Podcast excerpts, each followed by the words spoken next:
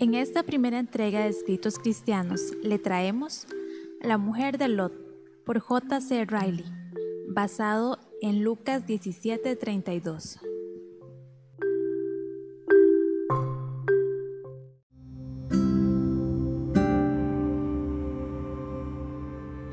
Hay pocas advertencias en las escrituras más serias que la que encabeza esta página. El Señor Jesucristo nos dice, acordaos de la mujer de Lot. La mujer de Lot profesaba una religión. Su esposo era un hombre justo, de acuerdo a 2 de Pedro 2.8. Partió con él de Sodoma el día que la ciudad fue destruida. Estando detrás de él, se dio vuelta para mirar la ciudad, desobedeciendo el mandato expreso de Dios. Cayó muerta al instante y se convirtió en una estatua de sal. Y, sin embargo, el Señor Jesucristo la levanta como una luz de advertencia para su iglesia diciendo, Acordaos de la mujer de Lot. Es una advertencia seria cuando pensamos en la persona que menciona Jesús.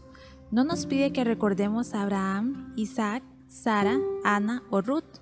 No, escoge una persona cuya alma se perdió para siempre nos ruega, acordaos de la mujer de Lot.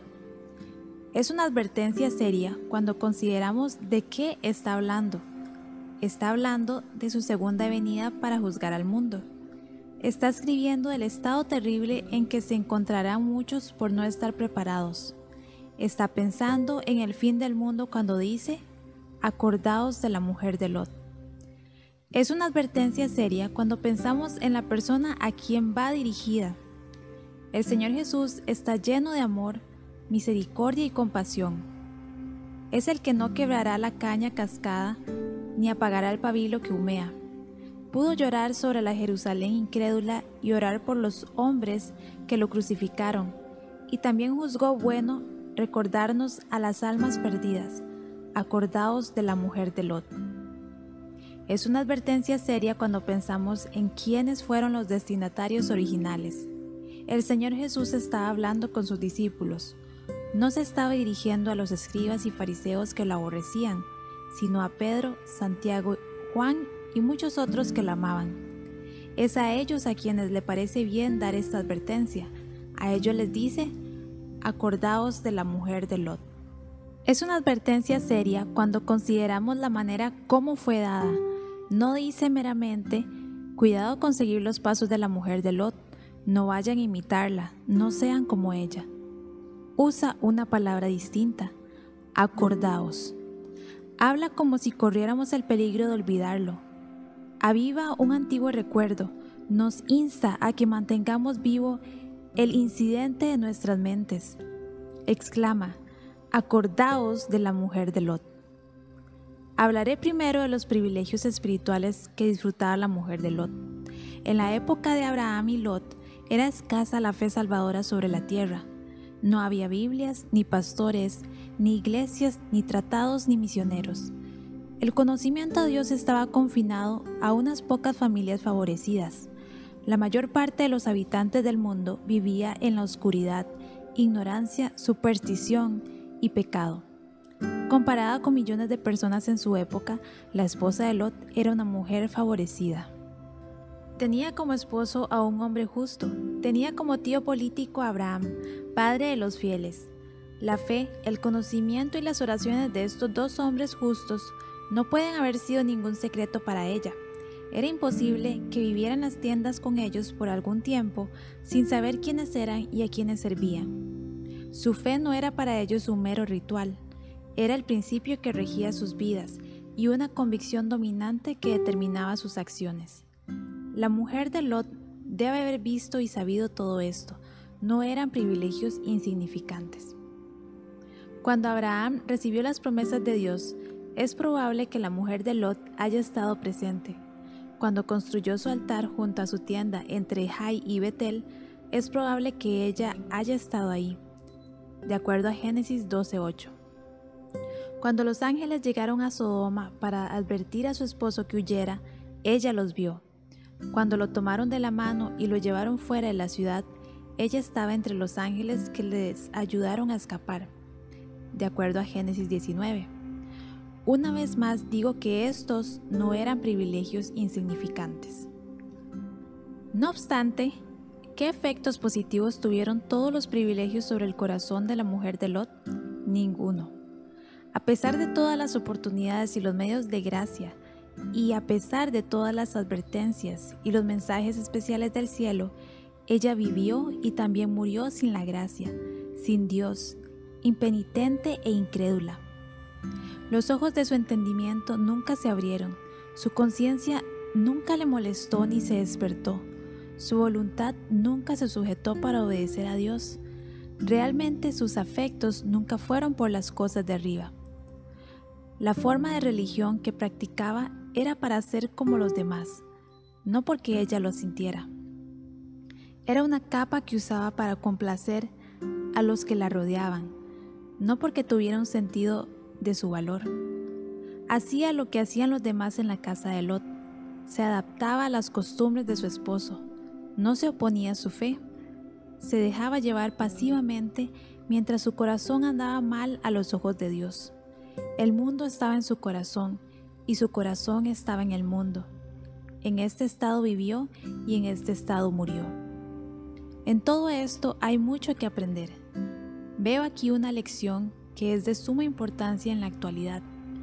Vivimos en una época en que hay mucha gente igual que la mujer de Lot. Acérquese y preste atención a la lección que su caso tiene la intención de enseñarle. Aprenda entonces que el solo hecho de contar con privilegios espirituales no salva el alma de nadie. Puede ser que usted tenga ventajas espirituales de todo tipo, puede ser que viva en la luz plena de las mejores oportunidades y medios de gracia, puede ser que disfrute de la mejor predicación y la instrucción más excelente, puede vivir en medio de la luz, el conocimiento, la santidad y buena compañía.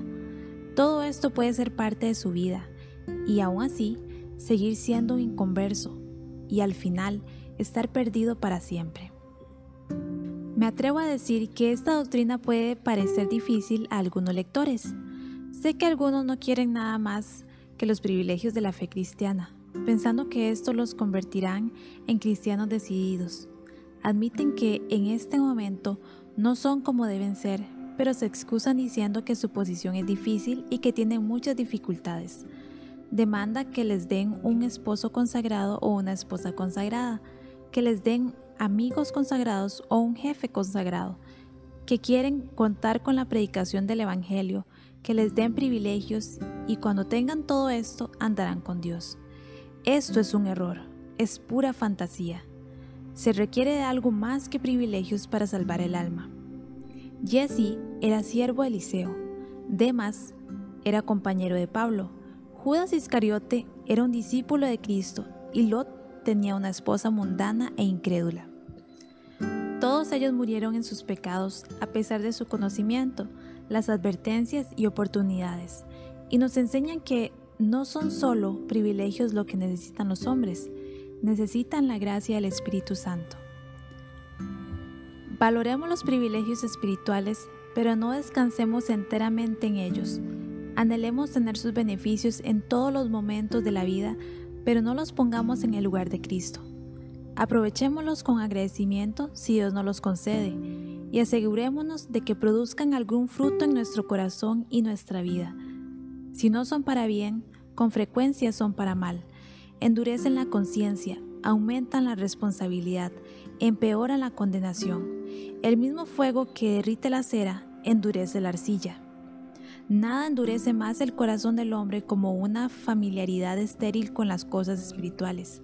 Lo digo una vez más, no son solo los privilegios los que hacen cristiano al hombre, sino la gracia del Espíritu Santo.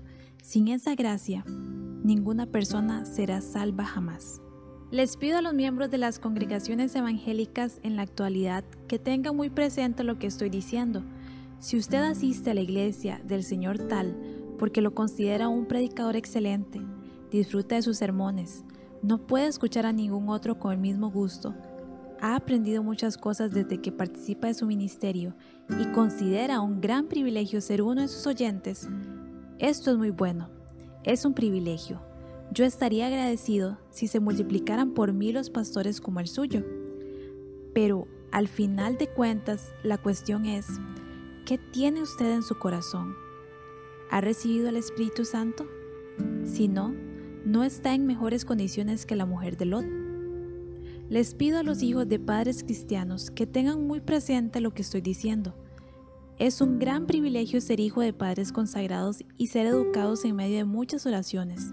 Es ciertamente una bendición que nos enseñen el Evangelio desde nuestra primera infancia, escuchar acerca del pecado, Jesús, el Espíritu Santo, la santidad y el cielo desde nuestros primeros recuerdos.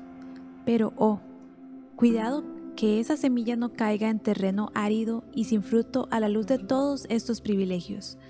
Tenga cuidado de que su corazón no permanezca duro, impenitente y mundano, a pesar de los muchos beneficios que disfruta. Usted no puede entrar en el reino de Dios dependiendo de la fe de sus padres. Tiene que comer el pan de vida usted mismo y tener el testimonio de su espíritu en su corazón.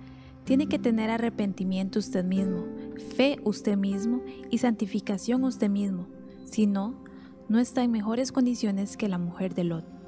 Ruego a Dios que todos los cristianos profesantes actuales tomen a pecho estas cosas. Nunca olviden que los privilegios solos no pueden salvarlos. La iluminación el conocimiento, la predicación fiel, los medios abundantes de gracia y la compañía de la gente santa son grandes bendiciones y beneficios. Dichosos los que los tienen. Pero al final de cuentas, hay algo sin lo cual los privilegios son inútiles. Ese algo es la gracia del Espíritu Santo. La mujer de Lot tenía muchos privilegios, pero no tenía la gracia.